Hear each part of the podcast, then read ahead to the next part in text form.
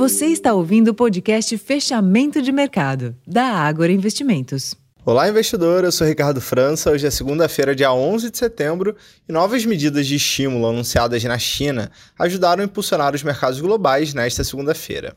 Embora os preços ao consumidor chinês tenham subido novamente menos do que o esperado, os empréstimos bancários cresceram acima das expectativas e o governo local adotou novas medidas visando estimular o investimento no mercado de ações por lá. Em reação, o preço do minério de ferro avançou 2,4% na sessão.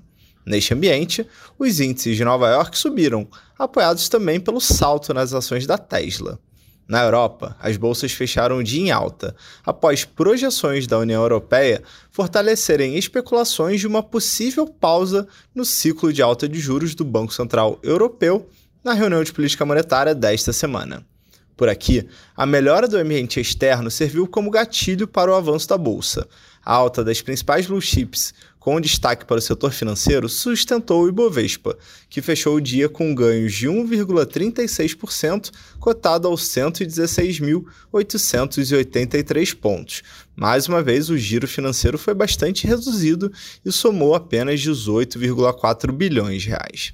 Nos demais mercados, o dólar encerrou o dia em queda de 1%, cotado aos R$ 4,93, enquanto os juros futuros recuaram. Para amanhã, terça-feira, o destaque da agenda local fica por conta do IPCA referente ao mês de agosto, cuja mediana das estimativas prevê avanço de 0,3% na leitura mensal. Esses foram os principais destaques da sessão dessa segunda-feira. Eu vou ficando por aqui, uma ótima noite e até amanhã.